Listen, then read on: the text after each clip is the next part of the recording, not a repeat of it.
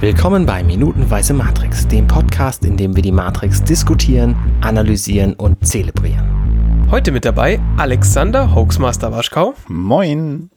Und natürlich Arne Codenager Rudert. Guten Abend, guten Morgen und schönen Freitag. Und die Begrüßung übernommen hat natürlich unser Moderator Bastian Schlingel-Wölfle. Hallo. Hallo, hallo. Und wie gestern und die restlichen Tage auch, wir sind tatsächlich heute in der Matrix. So wie die nächsten 483.000 Tage unseres Lebens sind wir. Ja, nicht unbedingt, weil jetzt sind wir gerade in der Matrix, in der anderen Szene sind wir vielleicht gerade nicht in der Matrix, sondern in der echten Welt. Ja, weißt du Bescheid?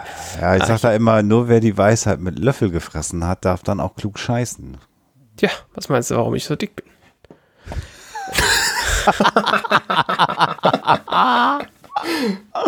So, lieber Zuhörer, du merkst zum Wochenende hin, äh, wollen wir auch dir ein Lachen ins Gesicht klöppeln.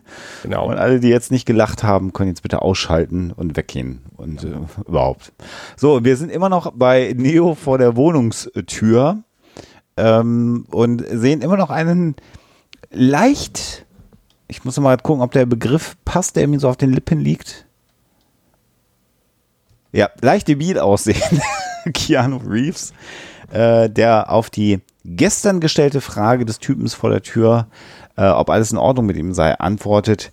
Hattest du schon jemals oder kennst du das Gefühl, in einem äh, äh Traum zu sein und du bist dir nicht ganz sicher, ob du schon wach bist oder immer noch träumst? Äh, er macht es, glaube ich, ein bisschen eleganter formuliert, aber das ist im Kern das, was er sagt. Mhm. Und das ist ja auch wiederum äh, äh, in Anbetracht der Matrix schon wieder auch eine Anspielung, ne? Ja, definitiv. Und äh, die interessante Antwort des jungen Mannes vor der Tür ist ja zunächst mal, dass er sagt, äh, all the time. Und das heißt Mescalin. Genau, also das kommt aber so nachgeschoben. Erstmal kommt ja all the time, also man denkt, ah, ne, der hat irgendwie die gleichen äh, Probleme wie Neo. Und äh, dann kommt genau der Nachsatz, es, äh, es nennt sich Mescalin. Und Mescalin ist halt interessant, weil das eine Droge war, die zu dem Zeitpunkt des Films eigentlich schon wieder out war. Das ist halt eine, eine Droge, die aus Kakteen gewonnen wird. Und das hat so Mitte des, Mitte des 20. Jahrhunderts ähm, war die ziemlich berühmt und ist dann aber mehr oder minder durch LSD abgesetzt worden, was sie hier aber nicht erwähnen. Also ähm, weiß man nicht, warum genau Mescalin. Also Mescalin ist in, in den Vereinigten Staaten und, und Kanada äh, deutlich beliebter gewesen und glaube ich auch immer noch ähm, als bei uns in, in, in Europa oder in Deutschland. Ähm, in, in, insofern mag es sein, dass äh, Mescalin in den Staaten, das ist ja ein amerikanischer Film, ähm, gebräuchlicher für die Zuschauer auch als Droge eventuell ist als bei uns. Ähm, das mag einer der Gründe sein, warum sie sich auf äh, Mescalin beziehen. Und es ist natürlich äh, wirklich eine, eine hochpsychoaktive äh, Droge, die ja Halluzinationen auch äh, mit hervorholt. Ähm, insofern kann das natürlich genauso einen Effekt erzeugen. Was mir übrigens in, in der Einstellung gerade nochmal auffällt, wir haben ja gestern schon über die ähm, weiblichen Begleiter ähm, gesprochen.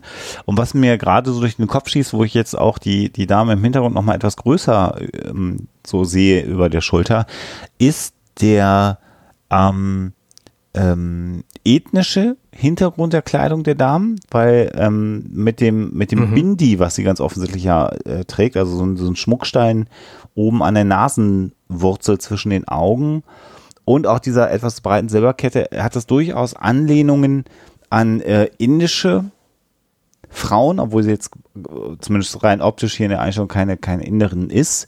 Ich bin gar nicht sicher, ob sogar Tempeltänzerinnen äh, solche Ketten auch tatsächlich getragen haben. Also es ist tatsächlich ein traditioneller indischer Schmuck und die Dame im Vordergrund mit den Silberringen, das ist ja eher auch so eine Anlehnung an äh, afrikanische Kulturen, ne? wo der Hals Ja. gestreckt wird und immer wieder so ein Ring mehr drum gemacht wird. Und das führt ja am Ende tatsächlich dazu, dass der Hals so weit gestreckt ist, dass diese Frauen ja irgendwann gar nicht mehr die Ringe abnehmen könnten, weil dann sozusagen der gestreckte Hals und die Muskulatur den Kopf gar nicht mehr tragen könnten.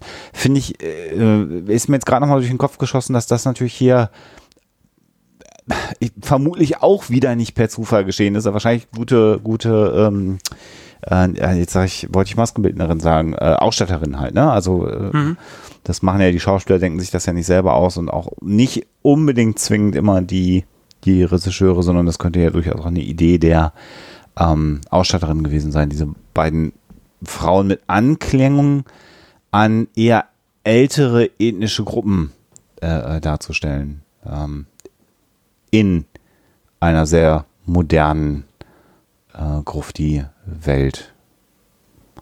Schoss mir gerade durch den Kopf, wollte ich mal loswerden. Und ich hatte sonst die Sorge, die Folge wäre zu kurz. Ich habe dann auch alles gesagt, was ich sagen möchte. Also der Rotblonde jedenfalls fragt dann seine Freundin. Ich wollte das, also du hast alles gesagt, was wir hätten sagen können, deswegen dachte ich, ich gehe einfach weiter. Der ja, Rotblonde fragt dann halt seine Freundin, ähm, meinst du, wir sollen ihn mitnehmen?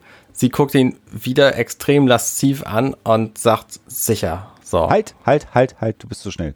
What? Weil er sagt nämlich im Original, und das ist richtig gut, ja. also er sagt ja erstmal, es, äh, es ist Mescalin und das ist der einzige Weg zum, äh, zu fliegen. Ja. Und dann sagt er den, den äh, Satz im Englischen, den, und da ist das Englische einfach besser, das ist nicht schnöselig, wir haben schon ein paar Mal gesagt, weil er sagt, es klingt so, äh, it just sounds like you need to unplug. Es klingt so, als ob du dich mal ausstöpseln müsstest. Mhm ganz wortwörtlich übersetzt, was natürlich so viel heißt wie, du musst dir mal eine Auszeit nehmen oder so. Aber natürlich das Verb to unplug, also ein Stecker ausstöpseln, auch hier wieder eine ganz andere Relevanz bekommen wird im, im, ja, im Lauf des genau. Films. Und äh, das, das wird im Deutschen leider etwas übergebügelt in der, in der deutschen Synchro, was sehr, sehr schade ist, weil das sind natürlich genau diese kleinen Wortspielchen, die immer noch mal so ein, ein Scheibchen mehr zur Tiefe ähm, des Drehbuchs äh, der Matrix dazugeben. Ja, mhm. ja. Und, dann, und dann kommt die Frage an seine Begleiterin, die hier im Original du jour heißt, ähm, des Tages, unserer Tage übersetzt. Also der eine oder andere kennt vielleicht noch die Soupe de jour, die Suppe des Tages. Auch ein merkwürdiger Name, finde ich, für eine Frau. Und genau, und dann sagt er halt, sollen wir, sollen wir ihn nicht mitnehmen. Und dann äh, mustert sie ihn sehr ausführlich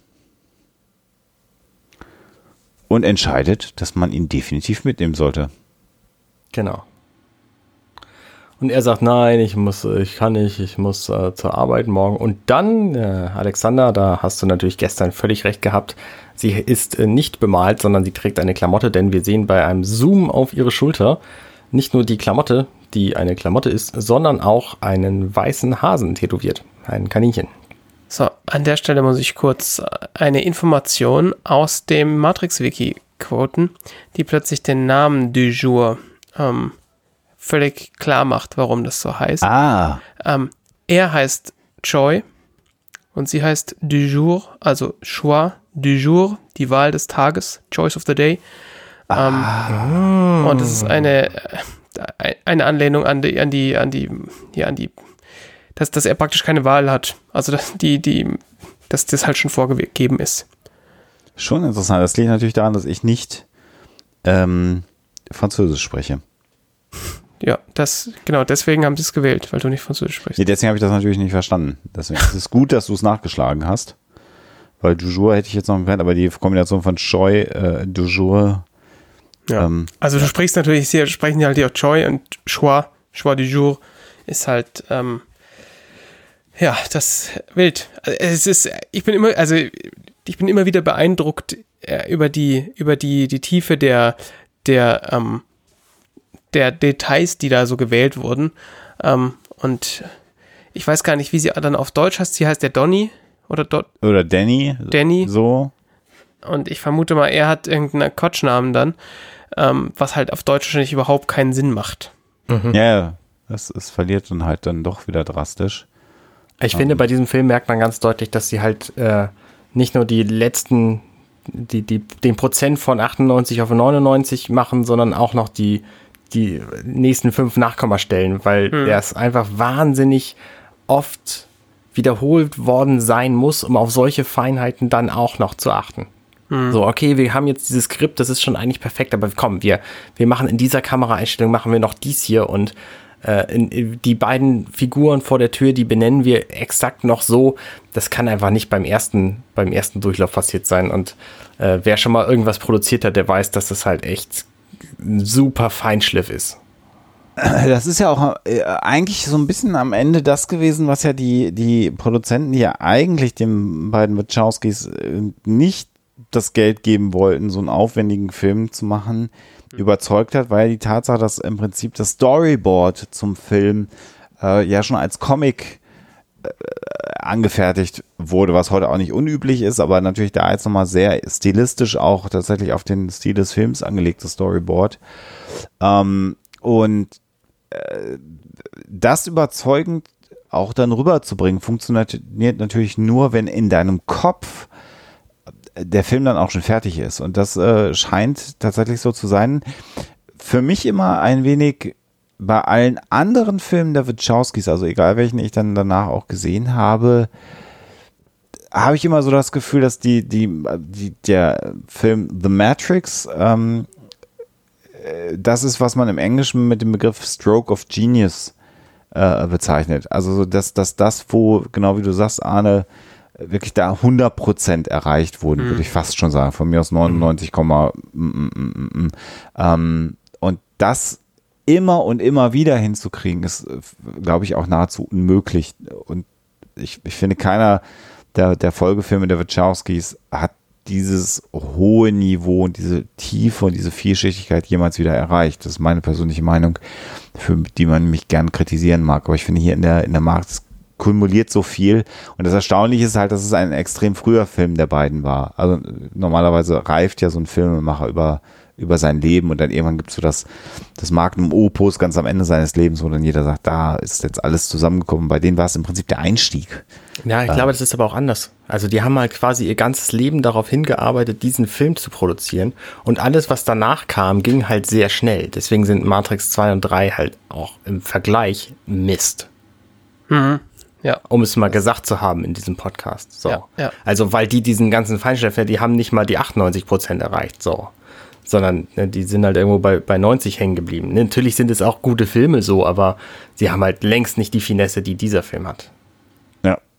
Äh, für mich hätte es nur einen Film danach geben müssen, der die Geschichte kombiniert hat und die, die Längen aus den anderen beiden Filmen rausgenommen, dann wäre das gut gewesen, weil ich die grundsätzliche Idee der Fortsetzung gar nicht schlecht finde. Und das entwickelt eigentlich dieses äh, Matrix-Universum schön weiter. Aber darüber reden wir gar nicht.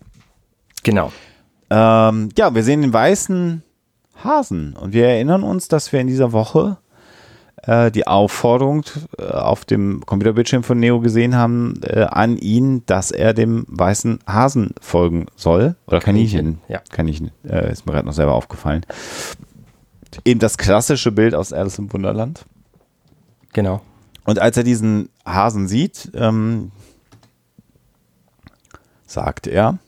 Ja, yeah, sure. In einem, in einem Wahnsinns-Acting, das da hingelegt wird. Ähm, ja gut, also man, also man muss, man muss äh, Keanu Reeves an der Stelle zugestehen, dass, dass er tatsächlich da Acting macht, weil er, weil auch wenn das so ein bisschen äh, flach wirkt, muss man ehrlich gestehen, ist es aber natürlich so, dass er, dass er ein, einen Neo spielt, der komplett durch den Wind ist. Und ja. von daher mhm ist das, finde ich, auch tatsächlich okay. Also man macht sich natürlich hier gerne lustig ähm, und ähm, ja, es, es wirkt manchmal ein bisschen hölzern, aber ich finde das tatsächlich okay und, äh, und glaubwürdig, dass er ihn so spielt, wie er ihn spielt.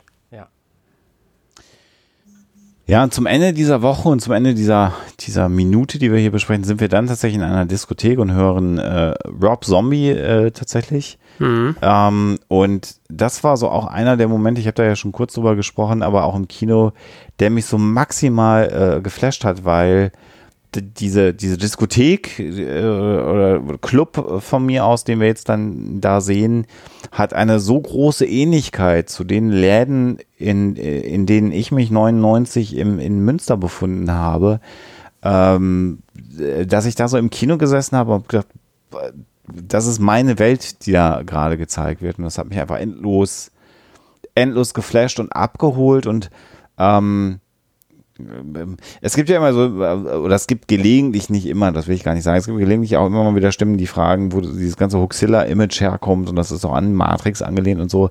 Und äh, das stimmt zum Teil, zum Teil aber auch nicht, sondern ähm, die, die, sagen wir mal, die, die, die Outfit-Idee oder, oder, oder die, die Idee von, von, von Sonnenbrillen und dunkler Kleidung und, und, und Mänteln und solchen Geschichten, die war eh schon da. Und das ist halt das Besondere bei mir gewesen mhm. mit der Matrix, weil die mich, weil die mich so sehr, das habe ich ja schon erzählt, so sehr in meiner Lebensrealität abgeholt hat.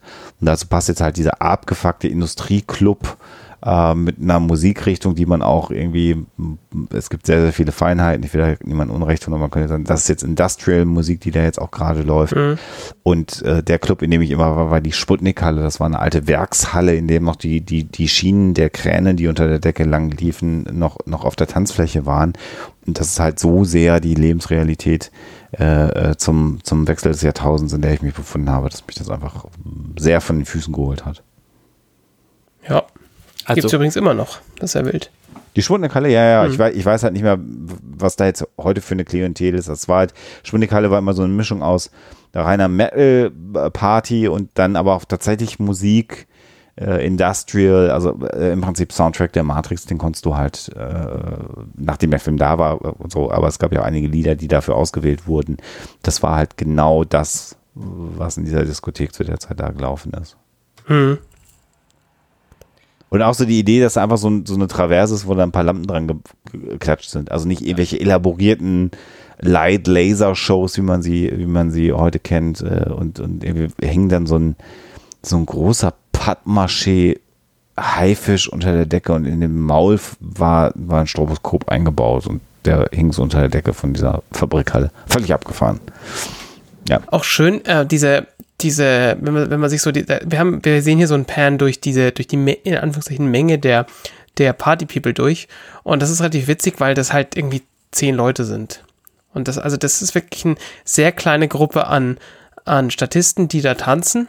Ja. Ähm, und auch die, der, der, ähm, auch der Raum ist nicht wirklich groß. Also das könnte halt irgendwie ein Wohnzimmer sein, wo diese Party abgeht weil, also wie gesagt, wir sehen nur wenige Leute. Die nächste Einstellung zeigt nochmal nicht wahnsinnig so viele Leute und auch sonst, dass die Räumlichkeiten nicht so wahnsinnig groß sind.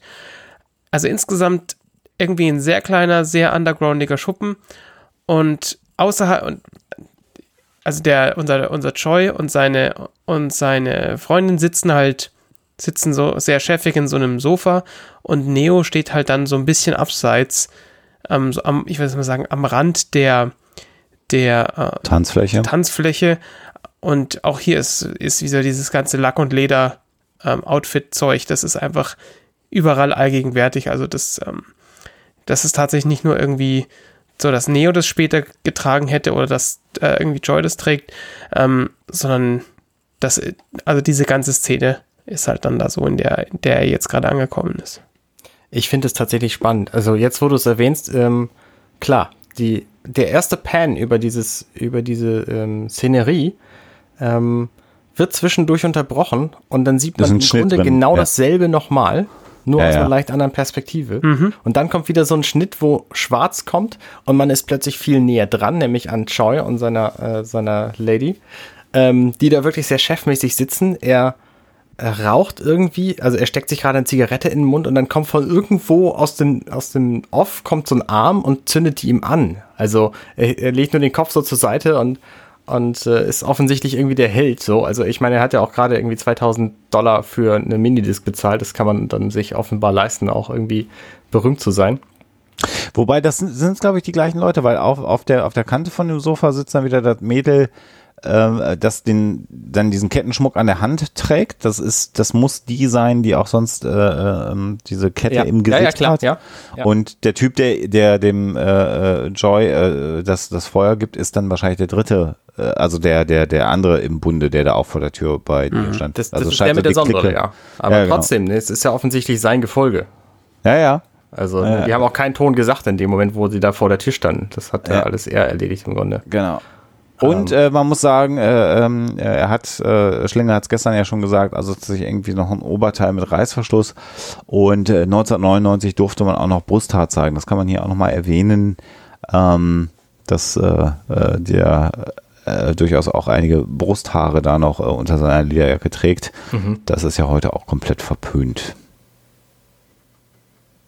Ja, und damit äh, würde ich vorschlagen, ähm, beenden wir diese Woche und diese Folge, weil ähm, im Grunde passiert nichts mehr. Wir sehen halt Neo. Naja, wir sehen Wir sehen noch Neo stehen und wir uns vorne rechts wie ein äh, äh, belackter Hintern von einer Hand liebkost wird. Das kann man ja vielleicht mhm. nochmal kurz erwähnen. Ja, die haben sich in diesem Club überhaupt alle sehr lieb. Also das ist nicht die einzige Kuschelszene, die wir sehen, sondern da kuscheln im Grunde alle. Und dass die da so eine Frau mit Lacksachen ansteht, die offensichtlich zwei, zwei so Nudelsiebe über den Brüsten hat. Ja, das äh, sieht auch ein bisschen merkwürdig aus. Ja. Aber das, äh, darüber reden wir vielleicht ein anderes Mal. Das trug man damals so. Ja, denke ich. Ja, damit äh, mit äh, äh, nudelbesiebten äh, äh, weiblichen Brüsten entlassen wir euch ins Wochenende und hören uns nächste Woche wieder bei Minutenweise Matrix. Genau, schönes Wochenende und bye bye. Tschüss. Vielen Dank fürs Zuhören, das war Minutenweise Matrix. Diesen und weitere Podcasts findet ihr bei compendion.net.